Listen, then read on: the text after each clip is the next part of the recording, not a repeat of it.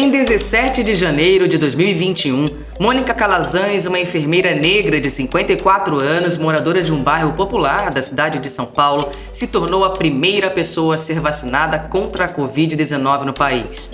Mônica representou muito bem as milhares de brasileiras e brasileiros que aguardam na fila pela oportunidade de serem imunizados. A vacina é, afinal, a maior esperança de conter o adoecimento e mortes causadas pelo novo coronavírus e, dessa forma, contribui significativamente para o controle da pandemia que já dura mais de um ano e afeta o mundo inteiro. No primeiro trimestre deste ano, 11 milhões e 700 mil pessoas foram vacinadas contra a Covid-19 no Brasil. Mas quais são os maiores desafios desta que é uma das maiores crises de saúde do século? E o que fazer para que as desigualdades tão presentes na realidade brasileira não sejam obstáculos para o acesso a este direito? Eu sou Raquel Melo e neste episódio vamos falar sobre as esperanças e os desafios da vacinação contra a Covid-19. Olá, este é o Fala UNFPA, o podcast do Fundo de População das Nações Unidas no Brasil. Sejam bem-vindos e bem-vindas.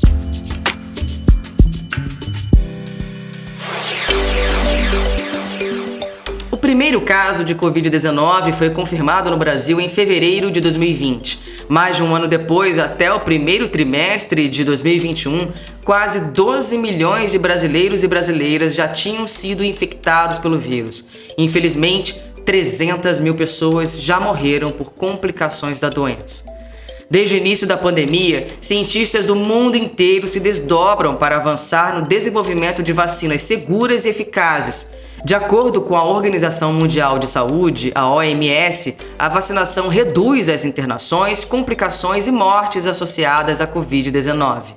A expectativa, ainda segundo a OMS, é de que a imunização contribua consideravelmente para a proteção e o bem-estar humano e que possibilite o retorno progressivo às atividades sociais, econômicas, profissionais e familiares. No Brasil, até o presente momento, duas vacinas estão sendo distribuídas às secretarias de saúde de todo o país por meio do Ministério da Saúde. São elas a Coronavac, desenvolvida pelo Instituto Butantan, e a AstraZeneca, desenvolvida pela Fundação Oswaldo Cruz, a Fiocruz. De acordo com o médico sanitarista, professor da Faculdade de Saúde Pública da USP e conselheiro do Fundo de População das Nações Unidas no Brasil, Gonçalo Vecina, que concedeu uma entrevista exclusiva ao Fala UNFPA, o principal desafio para a vacinação da população brasileira no momento é a insuficiência de doses. O primeiro desafio importante é a, a presença da vacina, é falta vacina, tá certo? Nós, infelizmente, não tivemos agilidade para comprar as vacinas e dependemos hoje quase que exclusivamente da capacidade é, da Fiocruz e do Instituto Butantan, que foram, na hora certa, atrás de empresas que podiam fornecer vacina, e encontraram, a, o Butantan encontrou a vacina da Sinovac e e a Fiocruz a vacina da AstraZeneca Oxford. Né? Então, eles fizeram acordos comerciais com as duas empresas que envolve a entrega de vacinas prontas, invase da vacina no Brasil e numa terceira etapa, ainda este ano, é a produção da, da vacina aqui no Brasil. Para além das vacinas compradas no exterior, envasadas e produzidas no país, também chegaram em meados de março reforços de doses por meio do Mecanismo Global de Acesso a Vacinas, o COVAX, um consórcio global para acelerar o desenvolvimento, produção e o acesso equitativo ao diagnóstico, tratamento e vacinas para a Covid-19.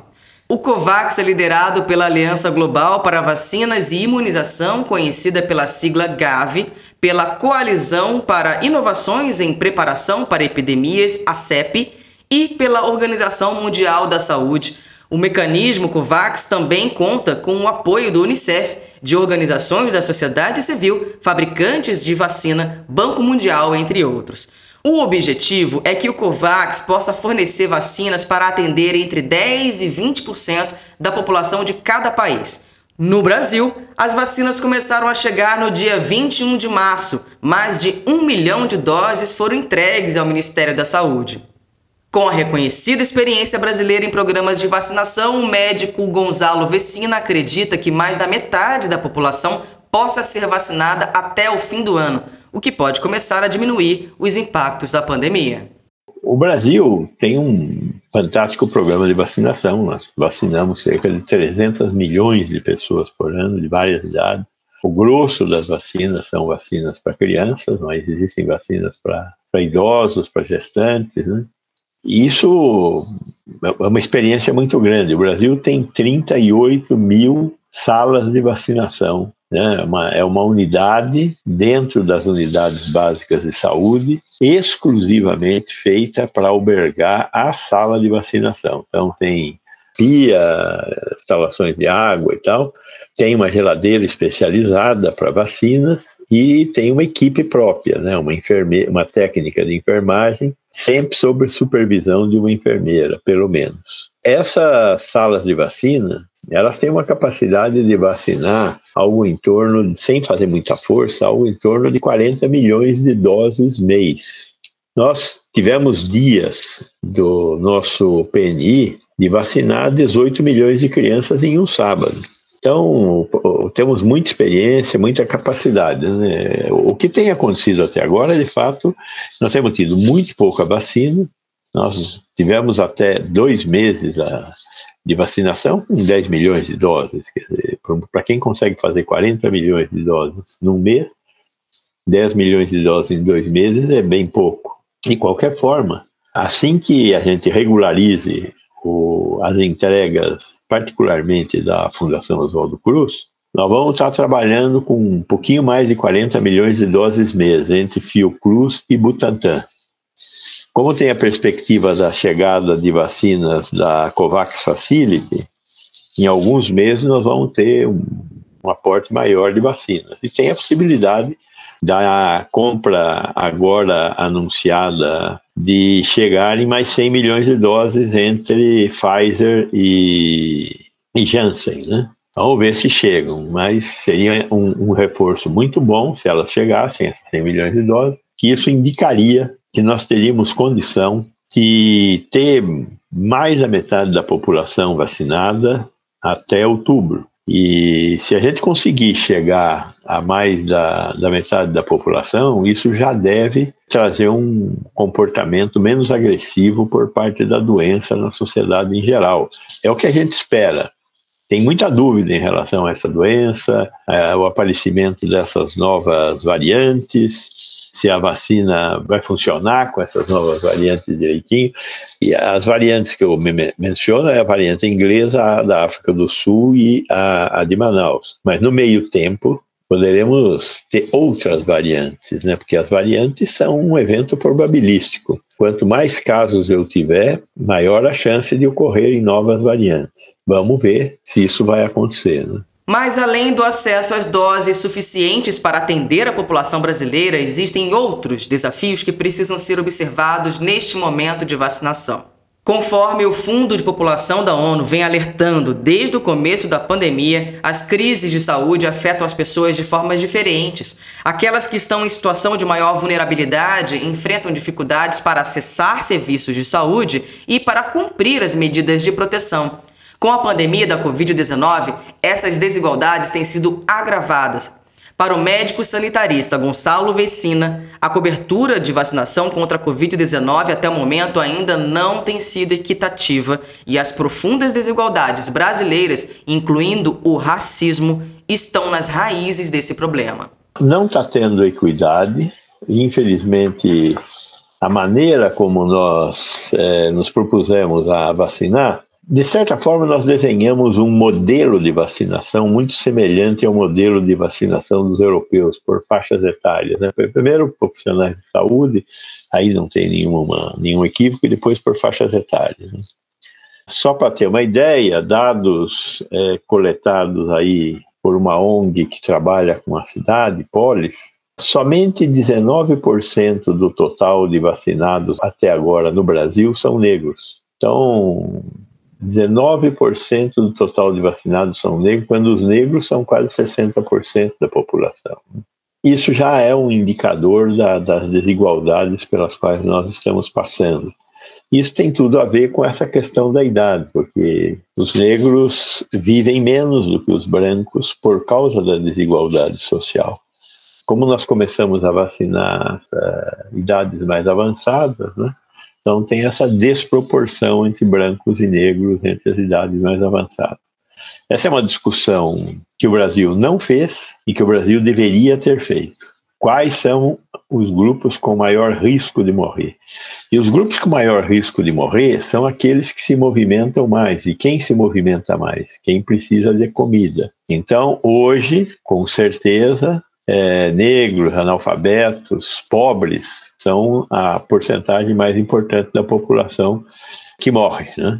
75% dos pobres em extrema pobreza no Brasil são negros. Então, esse conjunto de indicadores deveria ter feito que nós pensássemos é, num modelo diferente de cobertura vacinal barraco de 40 metros. Quando chove, goteira prossegue. Os avós, filhos e netos. Tudo tão apertado, não negue. Difícil dividir o mesmo teto. Nem o Bob segura esse reggae. Sem dinheiro não existe projeto. Fica em casa é só hashtag. Nem por isso não acho que é férias. Não dá mole que a coisa é séria. A cidade é um corpo e a quarentena anda desentupindo as artérias. A música Quarentena de Rincon Sapiência, gentilmente cedida para a reprodução no Fala UNFPA, retrata bem as dificuldades para o cumprimento das medidas de isolamento social e o consequente impacto da Covid-19 sobre a população em situação de vulnerabilidade. No momento de planejar a estratégia de imunização, é fundamental que alguns grupos sociais não sejam deixados para trás, segundo explica o oficial de População e Desenvolvimento do Fundo de População da ONU, Vinícius Monteiro. No momento, é claro que é necessário garantir vacinação, como você mencionou, de trabalhadores de saúde com mais alto risco de infecção e de transmissão e a população mais idosa. No caso do Brasil, é muito importante considerar também como prioridade total os povos indígenas e povos de comunidades tradicionais que a gente sabe que estão extremamente vulneráveis a esse tipo de pandemia. Na sequência, é muito importante considerar os grupos sociodemográficos com risco maior de doença grave ou de morte. Um país com elevada desigualdade, como é o caso do Brasil, é importante considerar os grupos que têm comorbidades e estado de saúde que colocam em maior risco de doença grave de morte, mas também considerar os grupos que estão sistematicamente em desvantagem, né, com menor poder econômico e mais dificuldade de criar alternativas para se proteger da pandemia. Então, são as pessoas que ou precisam circular é, em função do, do trabalho que eventualmente não, não pôde parar, ou pessoas que estão em uma situação que não conseguem se proteger, se distanciar fisicamente de maneira eficaz. Vinícius Monteiro lembra ainda da importância do recorte de gênero nesta discussão, uma vez que as mulheres representam 70% de toda a força de saúde do mundo, são chefes de famílias e as maiores responsáveis pelo cuidado de crianças e idosos durante a pandemia embora haja evidências de que o risco de doença grave e morte é maior em homens do que em mulheres para a população em geral, quando a gente considera as comorbidades e outros fatores, essa diferença de risco diminui e até se inverte. Então, as mulheres, por exemplo, estão nos grupos ocupacionais de maior risco e são, historicamente, mais envolvidas diretamente com o cuidado. Então, isso faz com que elas estejam mais expostas ao risco com relação à pandemia da Covid-19, e isso precisa ser considerado na hora de, de fazer priorização e o acompanhamento do, da vacinação.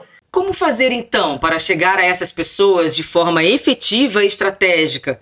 Como saber quem está sendo vacinado e onde?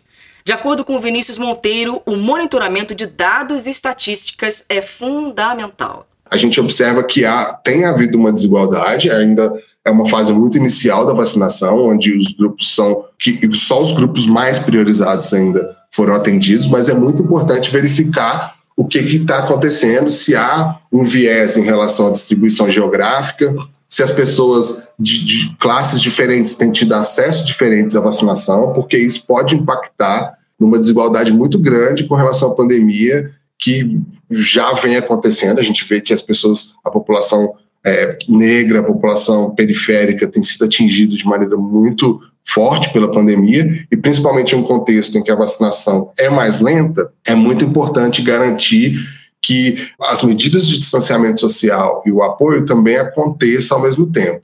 Isso significa que a gente precisa definir bem os grupos prioritários, mas também criar estratégias para diminuir esses vieses de desigualdades entre os grupos para a vacinação e para as medidas de distanciamento e para o atendimento das pessoas e o planejamento que a gente comentou é, é, muito importante que ele seja acompanhado pelo monitoramento e nesse sentido os dados e as informações são muito poderosos para que a gente consiga acompanhar e garantir que os grupos que precisam ser priorizados estão sendo de fato atendidos. Desenvolvidas em um esforço mundial, as vacinas disponíveis contra o coronavírus unem tecnologia e ciência para fornecer a melhor proteção possível. Para isso, contaram com a ajuda de milhares de voluntários que participaram dos testes ainda durante as fases de desenvolvimento do imunizante. Uma dessas pessoas foi a pediatra aposentada Maria de Fátima Cássia, de 68 anos, que, junto a seu marido, que também é médico, se voluntariou para fazer parte dos testes em Brasília. Maria de Fátima conta que a decisão do casal de se candidatar veio pelo desejo de contribuir com as pessoas em um momento tão importante. Quando nós nos oferecemos para ser, nós pensamos inicialmente por quê? O porquê é que a vacina ela precisa das pessoas que participem. Ela é segura, as pesquisas são seguras, ela só vem para a gente, ao público, na terceira fase, onde já foi testadas e retestadas. Nós nos oferecemos, foi vacinado, isso foi no meados de novembro, fomos aceitos no início de dezembro, tomamos a. Eu, no caso, tomei a primeira dose no dia 1 de dezembro. Meu marido tomou uns dias antes de mim. E com 15 dias foi feita a segunda dose. A vacina foi a Coronavac do Instituto Butantan.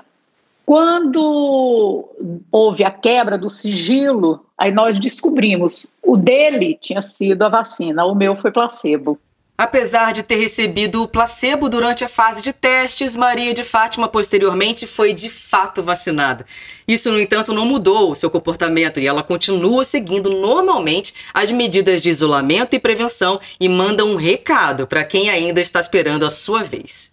Para mim, pouco mudou, porque eu como médica eu tenho ciência de que eu preciso me manter isolada com o uso de máscara, evitando toda e qualquer aglomeração. Porque, mesmo eu vacinada, correndo menos risco de desenvolver a forma grave, eu sou o meio de transporte do vírus. Então, com isso, eu posso contaminar as pessoas que me cercam e fazer com que esse vírus circulante seja propício à nova, forma, à nova formação de variantes. Para as pessoas que não foram vacinadas, eu digo que esperem sua vez e vacinem. Vacinem porque você vai fazer isso não é só por você, entendeu? E outra coisa importante, nós temos dois grandes institutos de pesquisa mundialmente reconhecidos, que é a Fiocruz e o Butantan. Então essas vacinas são seguras. A vacina, uma dúvida que se tem, a vacina desenvolvida rapidamente. Não, Tecnologia de vacina se tem há mais de 100 anos. Só modifica o vírus, em princípio. Então, são seguras, são confiáveis. Então, se vacinem. O depoimento de Maria de Fátima revela uma atitude consciente e respaldada nas recomendações oficiais. Conforme explica a oficial para insumos em saúde sexual e reprodutiva do Fundo de População da ONU, Nair Souza, a vacina é uma preparação biológica e a imunidade, mesmo após as duas doses, não é imediata. A imunidade, depois das duas doses de aplicação do imunizante, né, que é do imunobiológico, que é a vacina, ela não, não acontece de forma imediata né? Então, ali a, a pessoa tem que ficar ali de dois a três semanas até estar tá protegido. Uma outra questão importante é que, assim, a pessoa é, fica imunizada, mas ela ainda pode carregar e transmitir o vírus. isso aí, então, nos remete a uma questão muito importante, né? Um alerta muito importante, que as pessoas, mesmo tomando a vacina, ainda podem transmitir o vírus, né?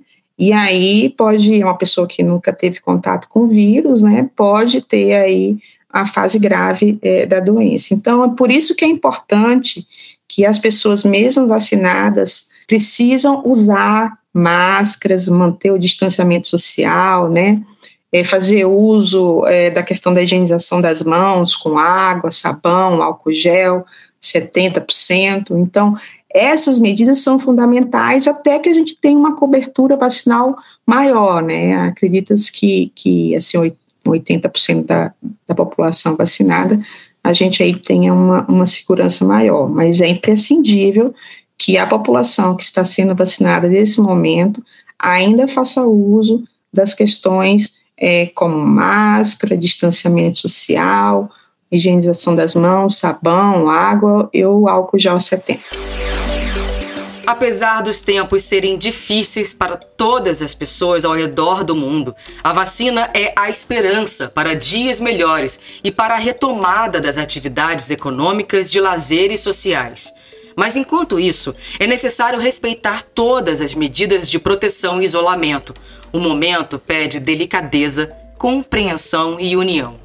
Proteja a sua vida e a vida das outras pessoas. Se possível, fique em casa. Sendo assim vou ficar na toca. O estúdio é o antivírus. Quero rua porque sou maloca. Quarentena é o antigiro. Lavo minhas mãos, ligo as antenas. Os próximos episódios eu espero a cena. Seja solução, seja mais problema. É uma nova era, o início de um dilema.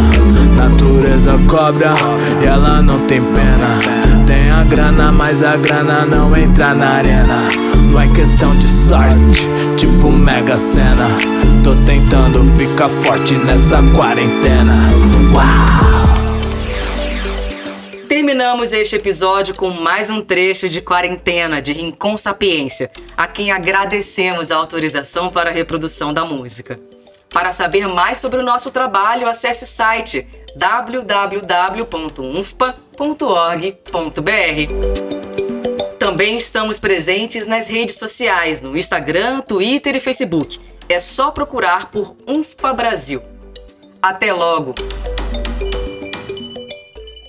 Você ouviu o Fala UNFPA, o podcast do Fundo de População das Nações Unidas no Brasil. A coordenação geral e o roteiro são de Raquel Quintiliano. Produção de Natália Cássia, Diego Soares e Gisele Sintra. Reportagem de Fabiane Guimarães. Apresentação e edição de Raquel Melo. Locução de Renato Vimer. E a sonoplastia de Fábio ACM. Até o próximo episódio.